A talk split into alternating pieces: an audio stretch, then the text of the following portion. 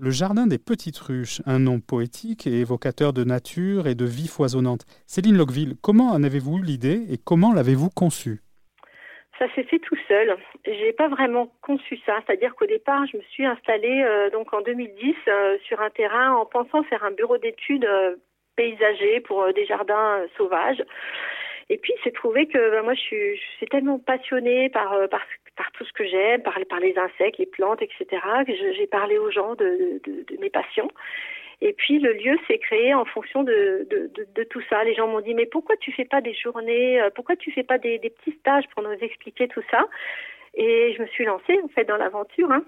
Mais au départ, c'était pas prévu euh, comme ça. Voilà. Alors, euh, j'ai eu, la chance, en fait, dans ce projet, euh, d'avoir une évolution. C'est-à-dire qu'au départ, c'était un terrain de 1000 mètres carrés. Donc, moi, je trouvais ça très petit pour pouvoir créer un jardin. Ça me paraissait impossible de faire quelque chose de vraiment intéressant.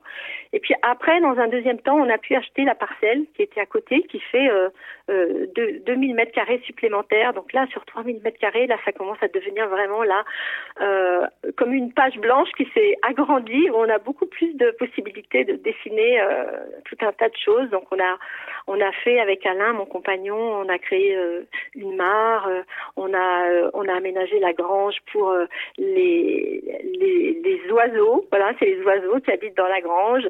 On a créé des murs à insectes un petit peu partout dans le jardin.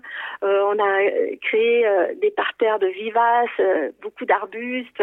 on a planté des arbres. Voilà, tout ça, ça c'est ça nous a cette page blanche qui s'est offerte à nous, bah, ça nous a donné euh, la possibilité vraiment euh, de, de, créer. C'est ça, c'est la création. C'est un, jardin, c'est un jardin qu'on pourrait qualifier de, de, sauvage. Comment le définissez-vous, euh, vous qui le maîtrisez, qui le connaissez si bien?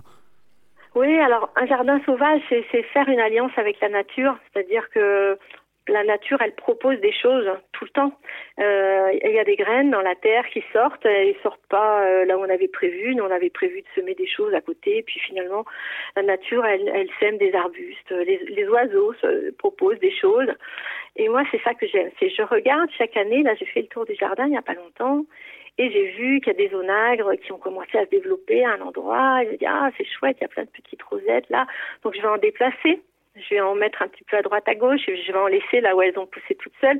Et donc le jardin, euh, c'est oui, c'est un jardin évolutif, mhm. c'est ça, un jardin en mouvement, comme dit euh, Gilles Clément, qui est un peu mon mentor puisque j'ai eu la chance de, de l'avoir comme professeur euh, il y a longtemps. Mais le jardin en mouvement, c'est plus ça en fait. Pour moi, le jardin sauvage, c'est faire avec la nature, pas contre elle.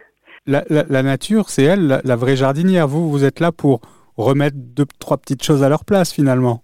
C'est déjà du boulot. Moi, je prends ces propositions, tu vois, je, je prends ces propositions et je dis, tiens, bah, ça, je vais garder, puis ça, je vais enlever un petit peu parce que là, il y a trop de ronces, par exemple, donc je vais en enlever un peu, mais je vais en laisser et je vais sculpter dans, dans cette matière-là qu'elle m'offre parce que c'est vraiment un cadeau. Donc dans cette matière, je vais sculpter et essayer de garder le meilleur. Et pour que ça soit intéressant, euh, parce que sinon, tu vois, c'est comme une, juste une friche, c'est pas un jardin. Donc comment on fait pour faire un jardin? Alors il faut faire des petites circulations, des mhm. allées pour circuler, euh, pour pouvoir se déplacer à l'intérieur. Et puis mettre en valeur les choses qui nous semblent les plus intéressantes.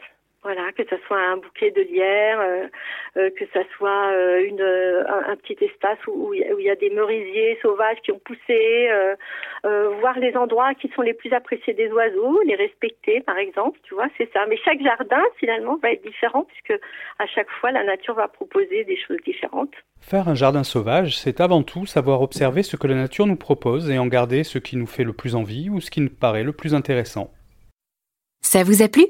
Vous en voulez encore? Il y a en ce moment des milliers de podcasts 100% positifs qui vous attendent sur l'application AirZen.